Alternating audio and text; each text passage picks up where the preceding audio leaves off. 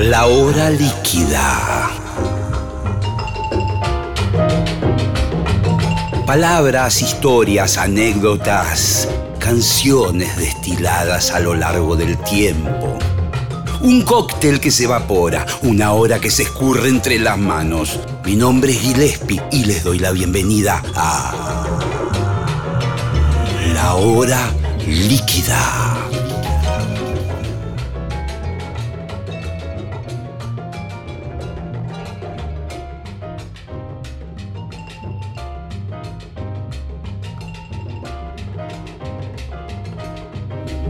Buenas noches amigos, amigas, amigues. Son las 20.04. Estamos comenzando la hora líquida de hoy. Desde aquí, desde los estudios centrales de Nacional Rock. Aquellos que me vean por video van a ver mi barbijo aquí. Bueno, me lo he sacado, estoy solo en el estudio, solo, completamente solo, con aire acondicionado, con ventilación y solo. Del otro lado del vidrio, nuestro querido operador y Inés, la productora. Y ahí la tengo a Mariana Enríquez, que no sé si me escucha. Escucho, no sé si me escuchás vos. Sí, Me perfecto. Hola Mariana, ¿cómo andás?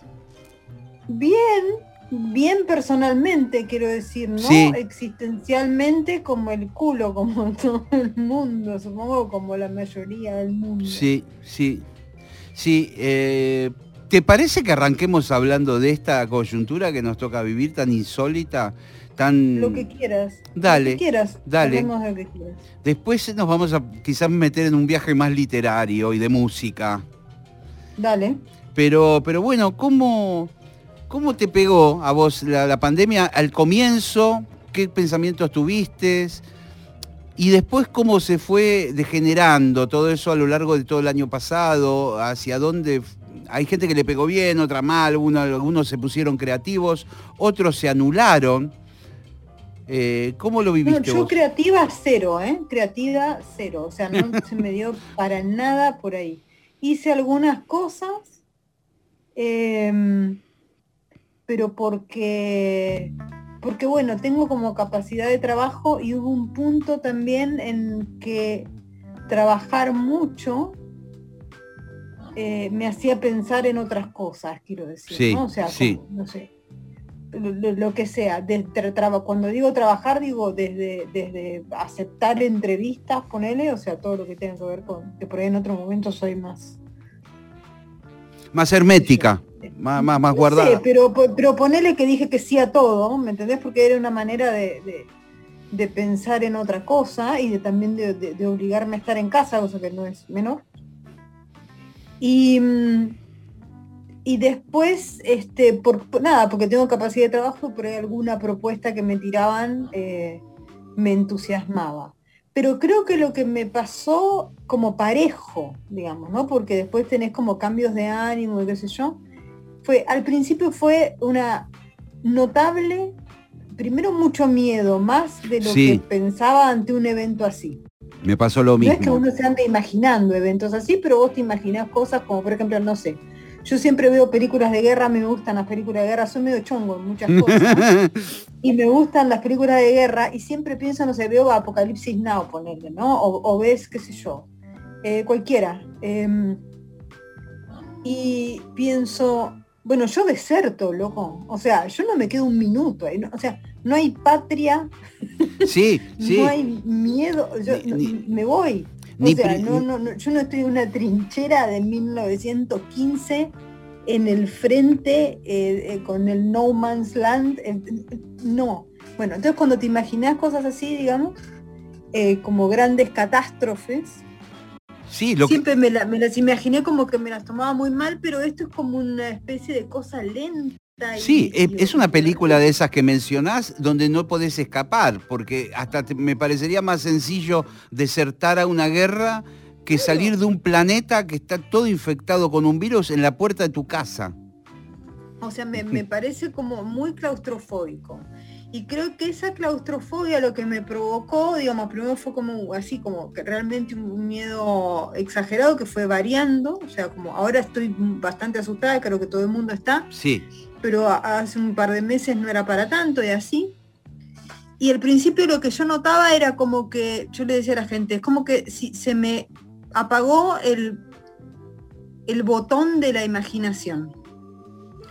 Eh, y mi imaginación sobre todo se orienta a escribir y leer, que son como procesos parecidos, porque cuando lees vos le tenés que poner, primero tenés que tener cierta concentración, pero además le tenés que poner eh, la, la, el, sí, lo, que la palabra te requiere, o sea, te están contando una escena y tenés que imaginarte la escena. Es como, es como bueno, hay neblina, tenés que ver neblina, no sé. Eh, hay un trabajo tuyo que no es que uno se deja invadir por el texto y uno es nada sino que vos sos la que te metes a trabajar ese texto, ¿no? Sí, la, lectura es muy trabajoso en ese sentido, ¿no? O sea, es como, es un proceso, por eso escribir y, leer para mí es como, es muy complementario. Em, si no es casi lo mismo en algún sentido, ¿no? Eh, no podía hacer ninguna de las dos cosas.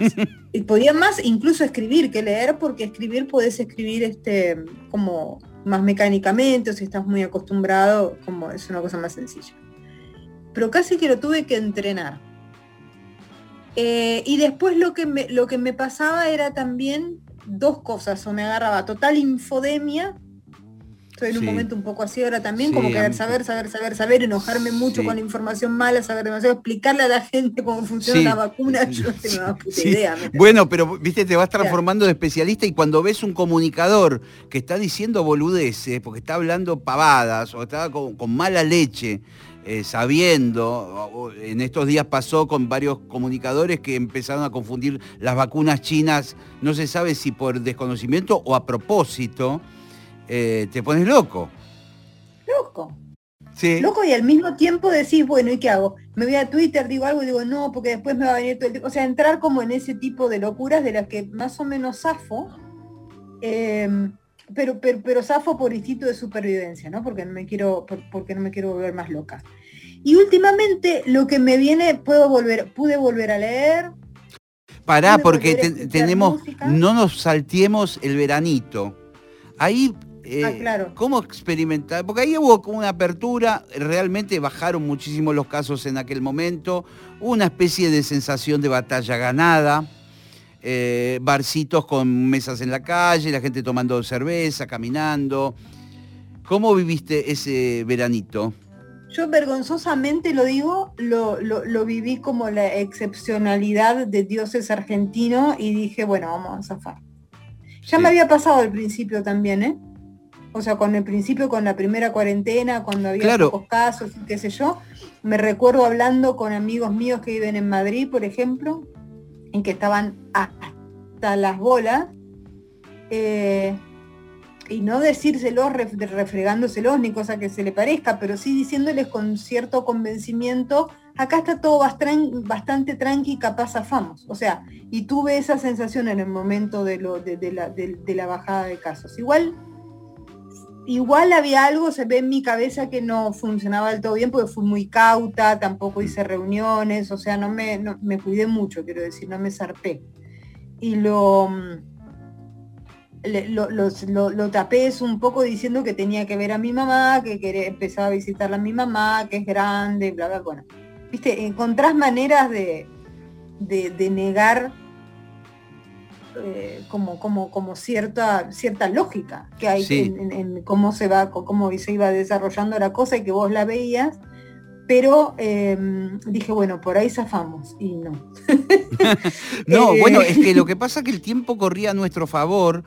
En el sentido que todo lo que iba pasando en el otro hemisferio eh, pasaba tres o cuatro meses antes y, y, bueno, vos decís, claro, esto nos favorece a nosotros, porque todas las cosas que inventen, los medicamentos, las las técnicas, eh, los descubrimientos científicos nos van a correr a favor y quizás nos agarraba el veranito en el momento donde ya aparecían las primeras vacunas. Sí. Pero. Esa era mi sensación. Era como un extremo optimismo pero con un dejo, o sea, nunca, nunca me olvidé de la sensación de esos primeros meses. Sí, sí, sí. O sea, como, como eso no, y, no pude nunca relajarme, ¿viste? Yo por ahí veía gente, yo vivo en Parque Chacabuco, Caballito, y hay una zona acá que hay como bastantes bares y está Sí, sí, sí, sí. Eh, por, Pedro Goyena, toda esa parte, ¿no? Nunca, sí, nunca la pude disfrutar. O sea, yo veía a la gente ahí como súper relajada y no sé qué, y digo, yo no sé si puedo hacer esto y después ponerme el barbijo y comer la, la papa frita y la cerveza con el barbijo, o sea, como que eso, ¿viste? o sea, como envidiaba en un punto y envidio a la gente que puede eh, como dejar de, lado la, realidad eh, por un rato, aunque sea a ese nivel, ¿no? O sea, con, con no sé, eso no, creo que no, que no lo pude nunca. Y que me parece que a esta altura, casi un año después, el haber estado, a pesar de este pequeño veranito, ¿no? Casi un año en alerta, o sea, casi un año en situación de ansiedad, ya me está quemando muchísimo la cabeza, me parece. Sí, sí, bueno, eh, pienso en... A mí me ha tocado toda cuarentena el año pasado estar en mi grupo familiar, hijos, mujer, con cierta contención, si se quiere. Eh, bueno, con algarabía, las charlas del hogar, el bullicio, el movimiento interno, porque nadie de nosotros salía. Solamente fui yo el que empecé a salir a comprar comida, literalmente. Eh, y me acuerdo la primera vez que entré en el mercado, en el supermercado, el terror, entrábamos creo que de a cuatro personas. Eh, Y era tú una cosa parecía, viste, con barbijo, con esto, con el alcohol en gel y qué sé yo, y, hablando con el cajero cuando me cobra, que estaba protegido el pibe, tenía un nylon adelante, el barbijo. Y yo le decía, vos, flaco, sos un héroe. Porque, y había 100 casos en aquel momento. Y había 100 casos, claro, es tremendo. Y yo creía que Montegrande ya estaba, eh, después vendría lo que vino, y, ahora, bueno, como bien sabemos, nos toca una, diría Macri, un segundo tiempo eh, mucho más complicado, con un virus que parece salido de una novela de ciencia ficción, que se va mejorando, que se perfecciona para hacer daño, eh, que a veces elude algunas vacunas y va mutando y doble mutándose. Eh, es, de terror. Hay muchos amigos que tengo yo que son muy simpáticos que dicen nos vamos a morir todos. Y que a mí ya no me causa gracia ese chiste que antes me parecía, porque aparte lo veo como real, porque vos decís esto vino y hasta qué punto se va a perfeccionar y qué maldades nos tiene planeadas para el futuro, ¿no? Eh, ahora muchos. Somos muchos, así que yo creo que, finalmente, digamos, o sea, incluso en el, peor escenario y ya hubo cosas así, que es como el consuelo, ¿no? De, de que también, a ver, a mí lo que me, digamos, lo, que me llama la atención es que vivimos años buenos, ¿viste? Sí, sí. O sea, más allá de la malaria y de, y de, todo y, de, toda la cuestión, o sea, hubo partes del, mundo que todos estos últimos años la pasaron espantoso. O sea, realmente, no, no por enfermedades solamente, digo, hablo de guerras, hablo de, desastres que, sí. Eh, incluso en nuestro hemisferio, quiero decir, ¿no? En los años 90, las guerras civiles en América Latina, en, el, norte de América Latina. Em, y acá no, digamos, lo, que no, lo, que, lo que nos pasó fue sobre todo la, malaria, digamos, ¿no? Que es horrible. La, parte económica, sí, sí, sí. La crisis constante económica no encontrar una solución que eso, eso, que es horrible, pero digamos, eh, hay, lugares, digamos, que les pasaba eso y además. sí, sí. Y además. Sí, sí. Entonces, este, también yo, me dará como una sensación extraña de, melancolía de decir, bueno, qué sé yo. Em, tampoco era tan horrible el mundo. Igual siento todo el tiempo que no digo como, como nada original, digamos. O sea, como que a todo el mundo le pasa lo mismo. Y es un poco terrible. Sí, y hay algo que vos comentabas que me, pareció interesante, que hay como una especie de onda sinusoidal, con subidas y bajadas en este estado, y que hay mm. días particularmente angustiantes para las personas. Eh, lo experimentamos hace un par de días con lo de Mauro Viale, que en mayor o menor medida le pegó a todo el mundo por la impresión que dio que, verlo al, hombre un día antes en la televisión. Eh, perfectamente, o por lo menos parecía eso, y que dos días después estuviera muerto.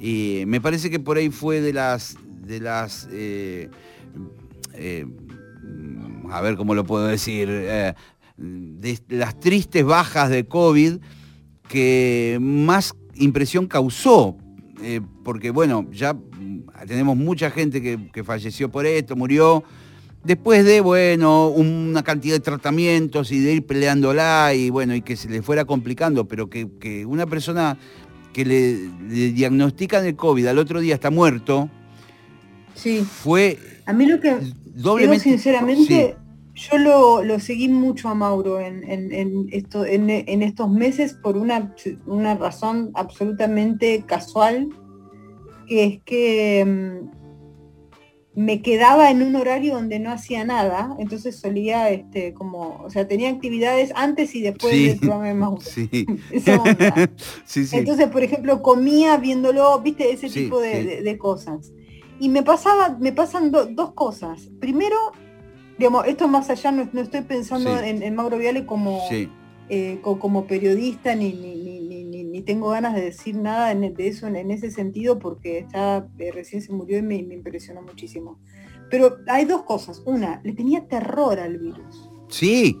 Entonces yo que tengo como una mente un poco oscura en el pensamiento, digo, Dios mío, este hombre estuvo un año sintiendo lo que le iba a pasar, o sea, sintiéndolo en el sentido... Como una especie de premonición eh, interna. Tremendo, era tremendo porque no había nadie, no, con, no, no, había ningún comunicador y que tuviera además como, como, como, como la, la, a ver, el decirlo de una manera casi hasta descarada, porque yo a veces lo escuchaba y decía, bueno, pero no tiene que decir tanto que está asustado porque no sé si está bueno. O sea, como comunicación, digamos, eh, cuando tenés un medio de comunicación. Sí, sí, porque eso por, por, ahí se amplifican la población y vos decís, bueno, al final estoy siendo más tremendista o Sí, qué sé yo, como que me parecía que no, que, era como una, que es una cosa muy personal también, ¿no? Que, que por ahí tenés que. Pero me daba cuenta que no, que no se podía contener. Y después eso se volvió como, sobre todo en mi casa, con mi pareja, que yo, medio un chiste. Mm. Incluso cuando alguien le daba como una buena noticia, le decía, pero esta vacuna funciona, tiene un 95%, él decía, no, no sé, no va a no, no, no. no. era, era re gracioso, Mauro. Sí, sí. Entonces con mi pareja, por ejemplo, decimos, no, no, viste, cuando pasaba algo bueno, no sé, nos dejaba de gotear el techo y yo les decía, yo les decía, no sé, llovió y no nos goteó más el techo. y él me decía, no, no, no, ponele. y no lo podemos hacer más. No es más gracioso. claro, claro, claro, tal cual, tal cual. Y, es una, es, terriblemente egoísta, digamos, este, eh, eh, trasladar sobre, todo la, digamos, la, la, desdicha que puede tener la gente que lo conoció de verdad y que, que lo quiso de verdad. Pero la verdad es que una persona pública es como medio parte de tu cotidiano, digamos, ¿no? Entonces es como, yo estábamos, no sé qué estábamos viendo ya a la tarde, y le digo a mi chico, lo extraño, Mauro, lo extraño, o sea, lo extraño. Sí, bueno, a mí, a mí me, eh, yo particularmente los días de semana no, no lo veía, pero sí el domingo, que tenía un programa muy extenso, donde... Sí, bueno, está todo el día encima. Claro, y entrevistaba gente de todos lados del mundo, eh, preferentemente argentinos o gente que hablaba en español, y daban los partes de cada lugar. Eh, y, ya se había vuelto casi una adicción a mí. Eh, sí, es, tremendo. Porque, y es como una falta, ¿no? Sí, sí. Mariana, vamos a ir por distintos andaribeles. Ya se nos ha pasado casi media hora, te cuento, de la hora que tenemos. Y fue genial, porque vuela la hora.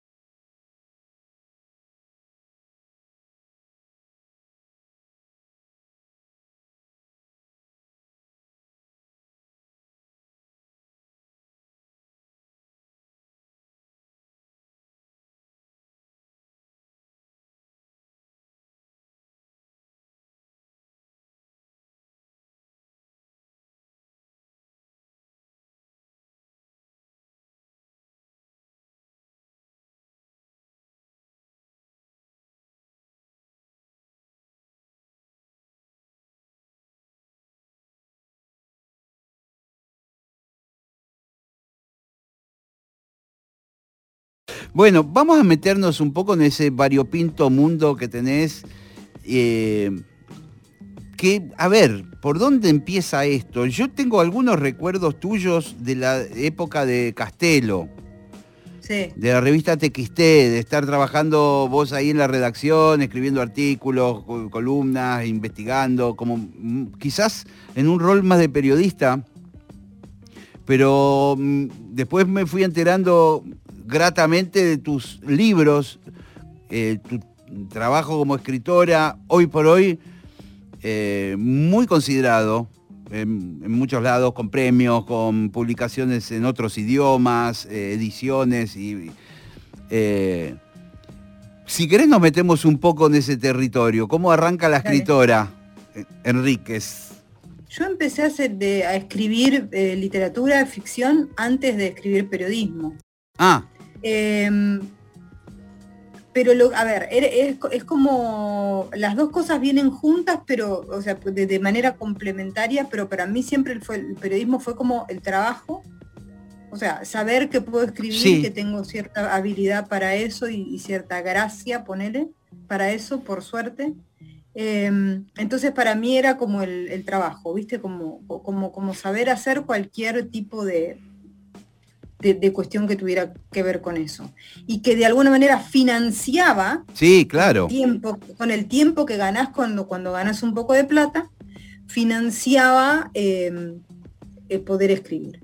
Pero yo publiqué mi primer libro en el 95 y ese año tenía, eran 21 años tenía, y ese año entré a trabajar en Página 12 como, como periodista y en plan de hacer como notas especiales, o sea, ¿no? Como, como, como eh, periodista joven que trae temas jóvenes y que trae como este, una mirada joven. ¿En el ámbito de lo que era el suplemento no o por otro lado? Digamos, o en el main... Empecé primero, empecé haciendo periodismo normal, entre comillas, y no me gustó.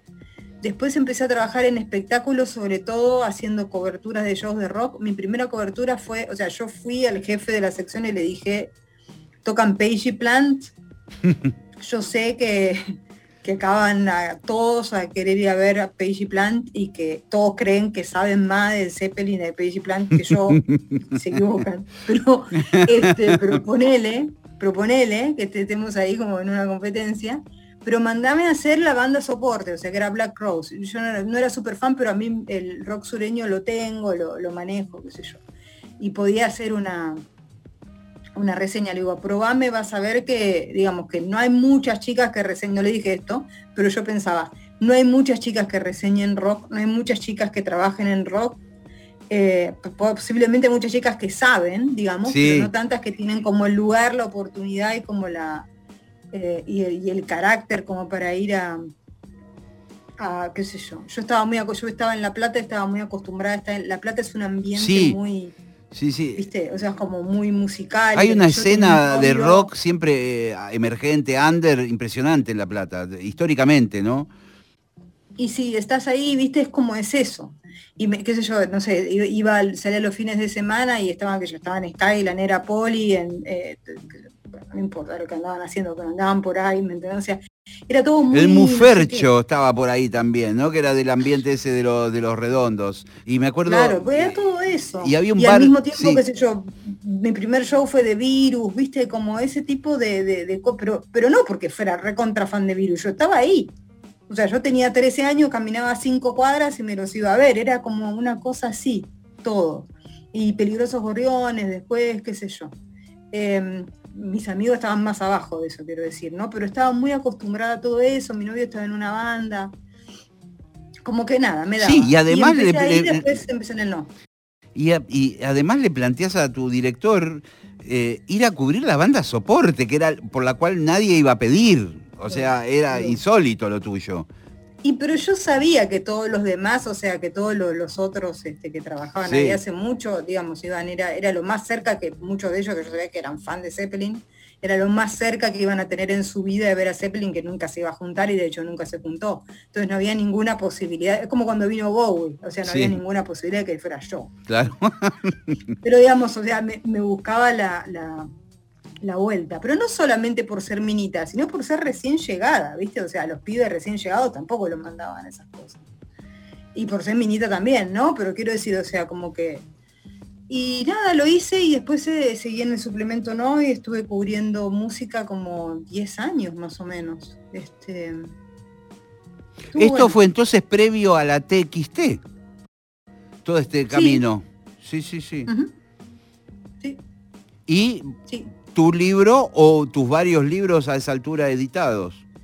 Y a esa altura tenía dos, o sea, uno en 2004 y uno en el 95. Tardé 10 años entre uno y otro porque publicar el primer libro fue un poco bestia para mí. es un libro que es, un, es una ¿Cuál novela es de todos? Bajar es lo peor. Ah, Bajar es lo peor, sí, lo tengo. Ya desde el título, ¿no? O sea, el título, la referencia, el que tiene un poco de noche, entiende a qué va. Sí, sí, sí. Eh, y el contenido era eso, ¿no? Excesos, drogas, la pareja principal son dos chicos varones que están enamorados, uno es adicto, el otro es prostituto, digo, esto. Entonces yo tenía 21 años, iba a la tele, me acuerdo, y me preguntaban, ¿cómo sabes tanto de drogas? Y yo qué les iba a decir, la verdad, imposible. No, imposible, sí. ¿Y qué inventabas? ¿Y qué, decías? Leo mucho. Conozco gente que no sé qué, lo leí en no sé dónde. Lo leí en no sé dónde no era del todo mentira, porque yo leía cerdos y peces sí. y había como cosas que no sabía o, cosas que no había consumido que las sacaba de ahí. Bueno, hay algo de Enrique Sims eh, revoloteando el ambiente, sí. Sí, totalmente. Bueno, y nada, este, eh, y me costó bastante, digamos, este, fue, fue raro eso, era, era como raro. Me acuerdo que en esos años hubo un show en el Parque Rivadavia, que se pelearon, eh, nada, Rolingas y Punks hicieron como una especie de, yo no le digo Rolingas, le digo Stones, pero para la gente. Este, em, se hicieron como una especie de unión rara y mataron a golpes a un pibe que era pibe nazi, viste que en esa época era como así. Sí, sí, algo me acuerdo, sí. Nada, y, lo, y, me acuerdo que lo mataron a centímetros míos de casualidad, ¿eh? o sea, porque yo estaba ahí dando vueltas y no me pude ir. Y después me llevó, fui al programa de Elías Salgado, me acuerdo. Y Elías Salgado me preguntaba por qué los jóvenes son violentos, no era una locura. Entonces yo dije, no, yo no, no voy a, no voy a, voy a meter la cabeza para adentro. Eh, así que mi segunda novela fue en 2004 y a partir de esa segunda novela creo que entré como en ritmo y desde 2009 medio que publicó con cierta regularidad. Es un... Yo algunas cosas he escrito, no, son libros porque han salido a la venta en formato de libro, pero digamos, no me considero escritor de libro para nada, pero sí escribo como un hobby, como un amateur que escribe. Eh, el problema mío es la constancia, que es lo que quizás, además de mi calidad que no debe ser buena, pero me parece que es lo que me diferencia de los verdaderos escritores, que, yo escribo cuando tengo ganas, y no sé si es así.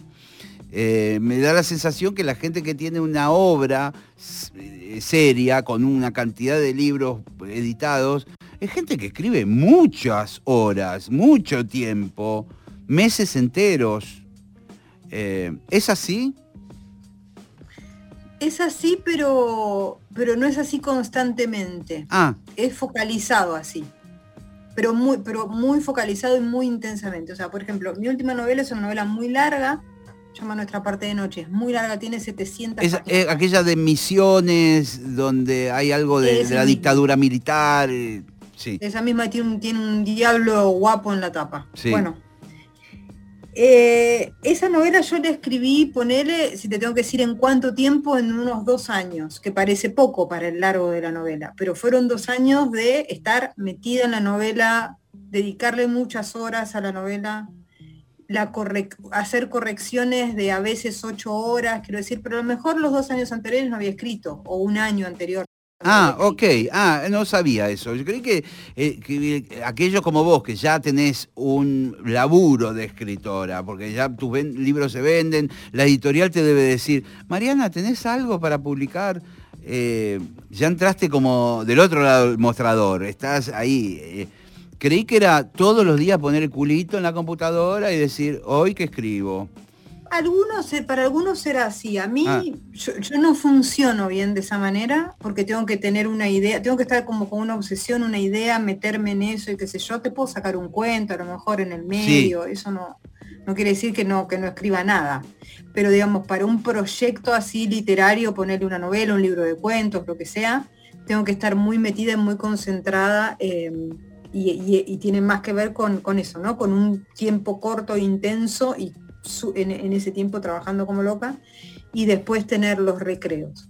Porque yo creo también que, que si entras como en la, en la cuestión de la demanda, digamos que es una demanda que no es tan propia tuya y que es una demanda del otro, o sea, una demanda que te impusiste vos en tu cabeza Sí. por los lectores, que no Sí, existe, digamos. Sí, sí. Pero, o una demanda del editorial, o una demanda de. No, es que a veces las editoriales te-.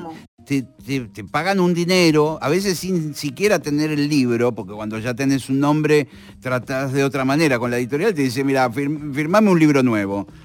Y, Sí. y medio dicen, ¿y cuándo lo vamos a sacar? Y vos decís, bueno, bancame un año y te lo entrego. Y ahí empieza como una presión real de a Sí, tener que sí. hacerlo. A mí eso no me, o sea, no me trato, trato de evitarlo, digamos, ¿no? O sea, todavía no me pasó hace una presión así que, ah, que me echen, ¿no? Porque tampoco soy la vendedora. Pero quiero decir, este, me parece que, que- que hay que moverse por, por el deseo propio de escribir, porque si no Es terminás genial. en cualquiera. Estoy de acuerdo con vos. Terminás, terminás en cualquiera, me parece. O sea, realmente Sí, terminás como, como pero tenés- para los demás. tenés que tener una templanza porque vos tenés el ancho de espada, si- como si fueran cartas, en el sentido de que vos eh, salís y vendés un libro que no está, hoy por hoy no existe, y te lo compran y te dan dinero para poder vivir. Eh, Sí. Lo que interpreto también de lo que vos me decís es que a veces es como casi que haces lo contrario. Tengo un libro y a ver qué hacemos, o, o algo por el estilo. Sí, yo prefiero que me, eso es una, es una lección de mi amigo Rodrigo Fresán, el sí, escritor, sí. que me dijo una vez, nunca cobres por algo que no escribiste. Es Es genial. malo para la escritura y es malo para la cabeza. Eh, y le hice caso, o sea, escribo como secretamente y cuando lo termino, o cuando estoy muy avanzada, ¿no? Cuando Sí, lo termino bueno, totalmente, claro, claro. ahí recién hablo, comunico, digamos, tengo algo y ahí, bueno, así sí podemos hablar de, de business. Pero en el aire no. Em, fue un muy buen consejo y me lo dio en un muy, en un, buen- en un muy buen momento, o sea, en un, en un momento en que yo estaba medio bisagra donde podía hacer eso. digamos. Sí, y porque viste que las editoriales, yo tuve algún trato con Corregidor que mm, en algún momento, con una editorial, editorial muy prestigiosa, pero más bien chica, o, o- o de, otro, de otra época. Y después empecé a, con los de Planeta, ¿viste? Y mi, y mi primer libro con El Cuenco de Plata, con, eh, con Edgardo Russo, que Mm. era un fenómeno. era Eh, divino. Sí. Y, y después cuando ya entré como en el mundo Planeta, era como, bueno, tengo tal, eh, viste, fulano está sacando un libro, el otro no sé qué, eh, tenemos 10 lanzamientos para el mes que viene, 20 para el otro. Es como una enorme factoría literaria. Eh, Sí. y a veces te podés confundir. A mí me ha pasado de sentarme con Iraola y decirle, te voy a escribir un libro de tal cosa, sin haberlo escrito. Y, el chabón decirme, bueno, yo confío en tu palabra, vamos a hacer eh, el adelanto y qué sé yo. Y volverme yo a mi casa diciendo, le vendí un libro que no está, que no existe. No, y tengo una puta palabra escrita. Es tremendo. Yo sé que hay gente que le puede recontra funcionar eso, ¿eh? porque a lo Sí. mejor, es como el estímulo y qué sé yo, pero tiene mucho que ver con la personalidad y creo que uno como escritor se tiene que conocer. O sea, yo, yo sé que, digamos, la- las veces que, pe- que me pe- pensé en eso, ¿no? En tener una buena idea y, tener- y comprometerme y que me den plata, que yo me daba un vértigo que me paralizaba totalmente. Entonces dije, no, si eso, si, si eso me pasa, digamos, yo no, yo escribo porque me gusta, no hay ningún, nadie necesita un libro, eh, salvo yo, digamos. Entonces, eh, y después, bueno, a los lectores les puede gustar y hay como una relación que está buenísima, pero no, no, no pasa nada, digamos, o sea, no, no, digamos, no, no es un. ¿viste? Me encanta No- no es- esa óptica que tenés, de, de que, de que pensás como que a nadie le importaría, salvo a vos, escribir ese libro. Sí. Eh, Es genial. Yo creo que es así, yo creo que es así, o sea que si no está mi libro está otro que les va a gustar, o sea que no, digamos, hay tanta oferta y hay tantas cosas, o sea, tenés como esta, esta, cosa de que se está como produciendo tanto, incluso en este momento, ¿no? O sea que a mí me parece un poco raro porque como me cuesta pensar en el futuro, digo, ¿para qué voy a escribir un libro? este, más que para mí, digamos. Pero em, eh, hay como, digamos, este, eh, me, parece que, yo, encuentro placer y, estímulo e inspiración en un montón de artistas, ¿no? Eso, eso. No sé yo cuántos me pierdo. Eso va a no ser. Sé cuántos me pierdo. Eso va a ser el tema del futuro en esta charla. Vamos a empezar a hablar de, qué cosas te interesan, qué cosas te movilizan, qué cosas valorás, qué. Eh, en la música se llama influencia, pero no sé si cabe la palabra. ¿Qué influencias te recorren, te atraviesan para que vos escribas lo que escribís estas temáticas que a veces son muy oscuras, muy densas, angustiantes, para el lector también,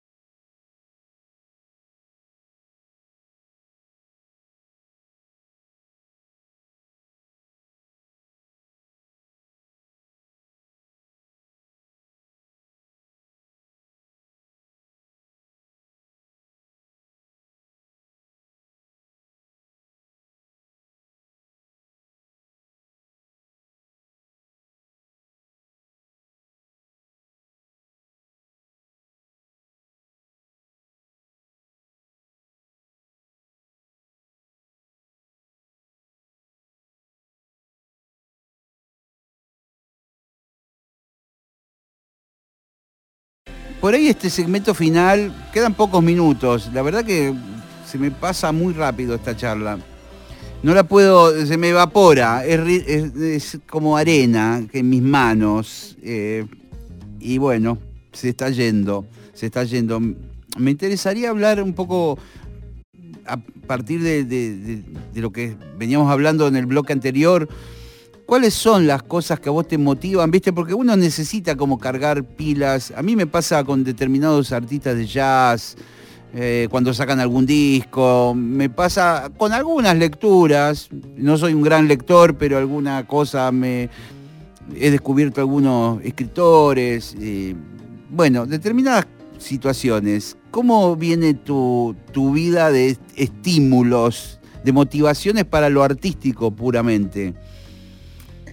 La primera siempre fue la música en realidad. Yo incluso em, empecé a escribir, em, empecé a, estudiar periodismo pensando que, qué sé yo, que, iba a pasarme toda la vida cubriendo shows y entrevistando a hip hop y cosas así. Sí. Em, Así que siempre fue la música, pero no solo la música como música, sino lo que rodea la música, la mitología de la, música, o sea, como los libros sobre música, toda una, toda una, una, cuestión ahí que, para mí siempre fue muy, muy importante. Y después hay otra cosa que, digamos, la literatura también, pero en distintos momentos, como decirte, o sea, la, literatura tuvo para mí distintos momentos, digamos, un primer momento de muchísima eh, muchísimo entusiasmo, muchísimo descubrimiento, después tuve otro momento como más estudioso. Y me imagino que el primero de, esos eh, momentos es por ahí en la adolescencia, ¿verdad? ¿O, no? Sí, sí, y antes también, ¿eh? O sea, como 10, 12 años es cuando empecé a leer. En mi casa podías leer cualquier cosa, o sea, no había como libros para chicos. Si yo quería un libro para chicos, me lo compraban, digamos, no me decían María Walsh, no. Pero tus viejos eh, eh, ya también lectores y tenías una biblioteca propia de tu, en tu casa. Sí, y ya empecé a leer terror de chica, o sea, lo que era lo que más me gustaba, y qué sé yo, me, cuento de fantasmas, cosas así. Eh, digamos lo, más clásico, onda Lovecraft, Edgar Allan Poe, por ese lado, o cosas más de la ciencia ficción. No, más, más, más, por ese lado. De ciencia ficción hay algo que no me, que no, que no me, me gusta, pero no termino de, entender. Probablemente sea una cuestión que tenga que ver con los números. Sí, sí, hay algo em, científico siempre dando vuelta, ¿no? Sí, como hay la cosa técnica ahí como. Sí.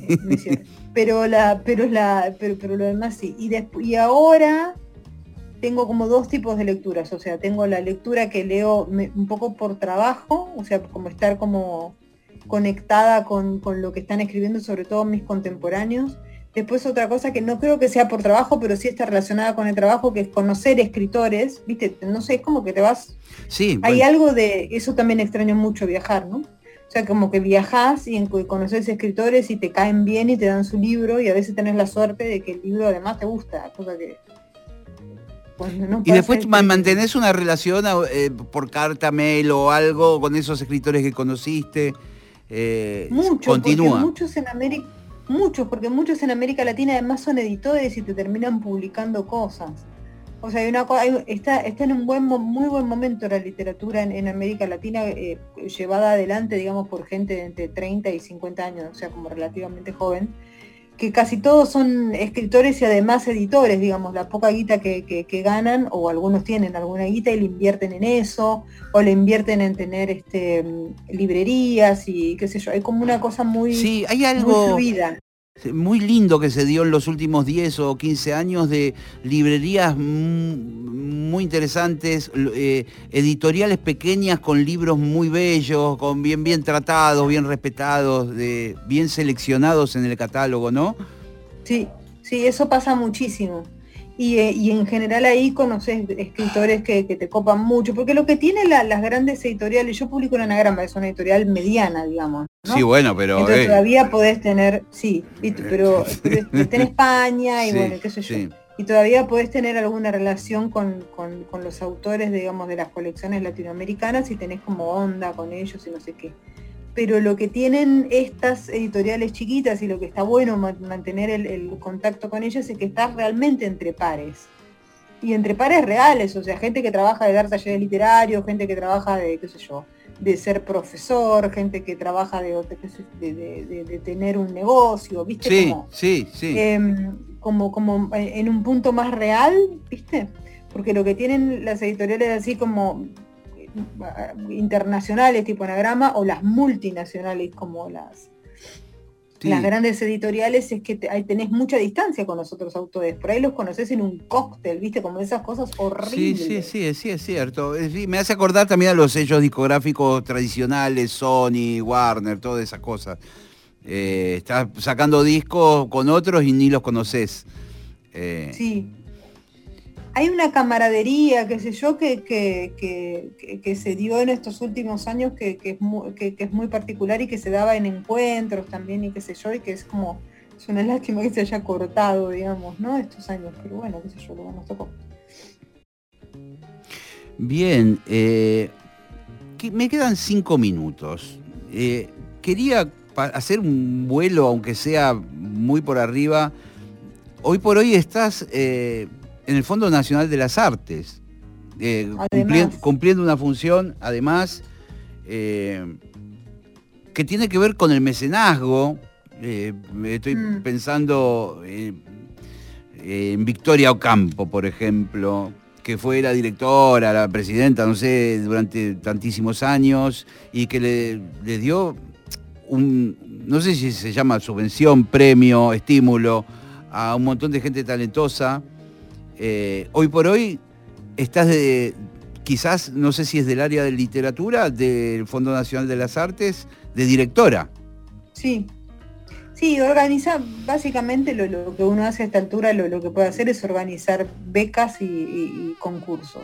Sí hay poca guita, ¿viste? hay poca guita en todos lados, o sea, es un organismo del Estado que, está, que tiene tantos problemas de guita como todos los demás. Sí, sí, el otro día estaba eh, eh, viendo una, también un, concurso, estaban llamando para actores, actrices y había 20 mil pesos de, de sí, estímulo. Sí, es así, los números son así.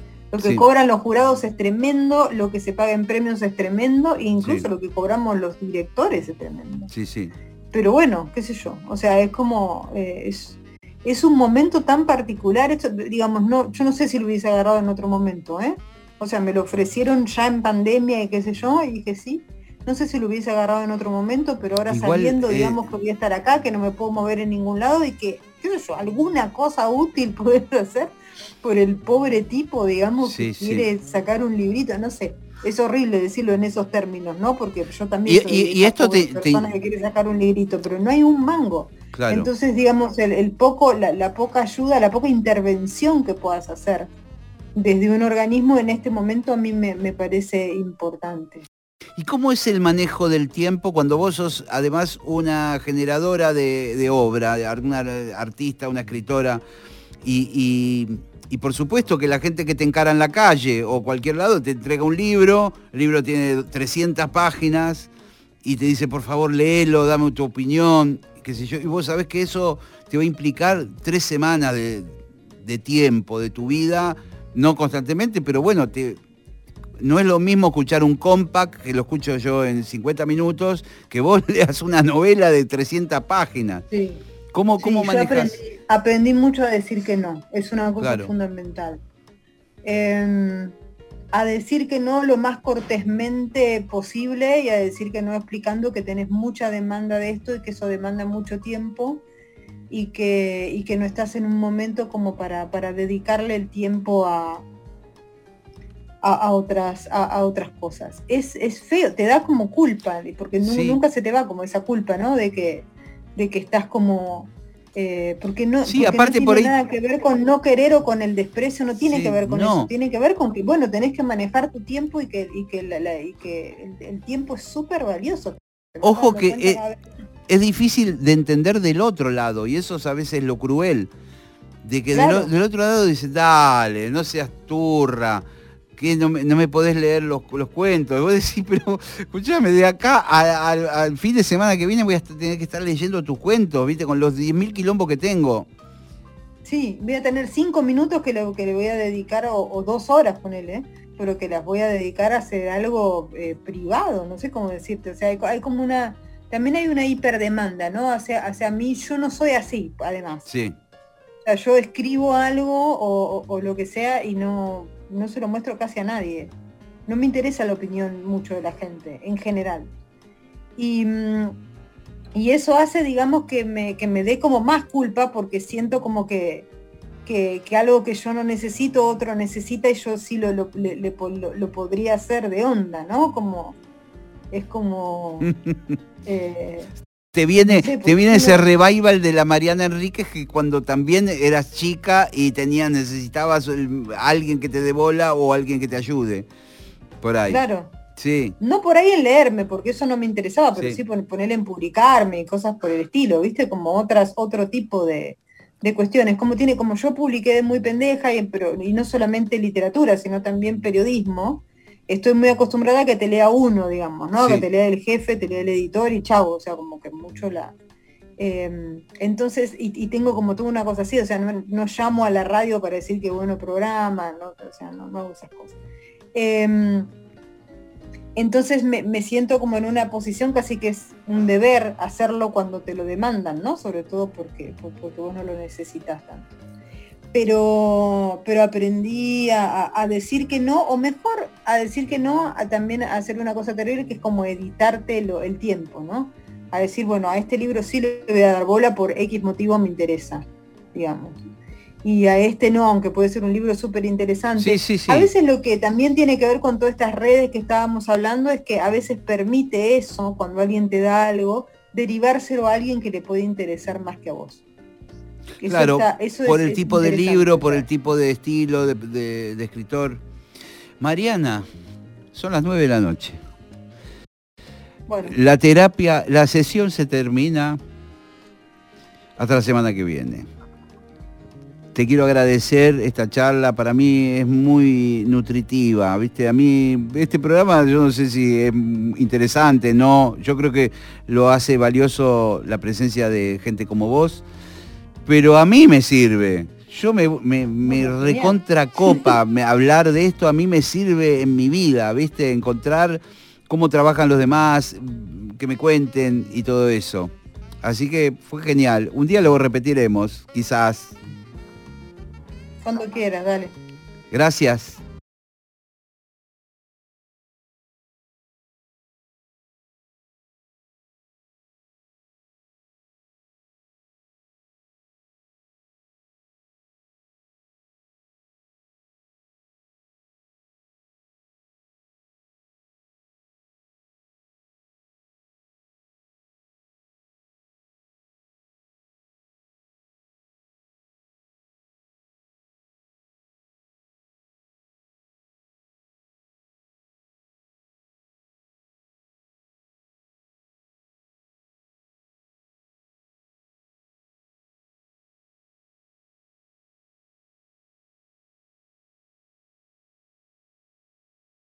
Chao, nos vemos.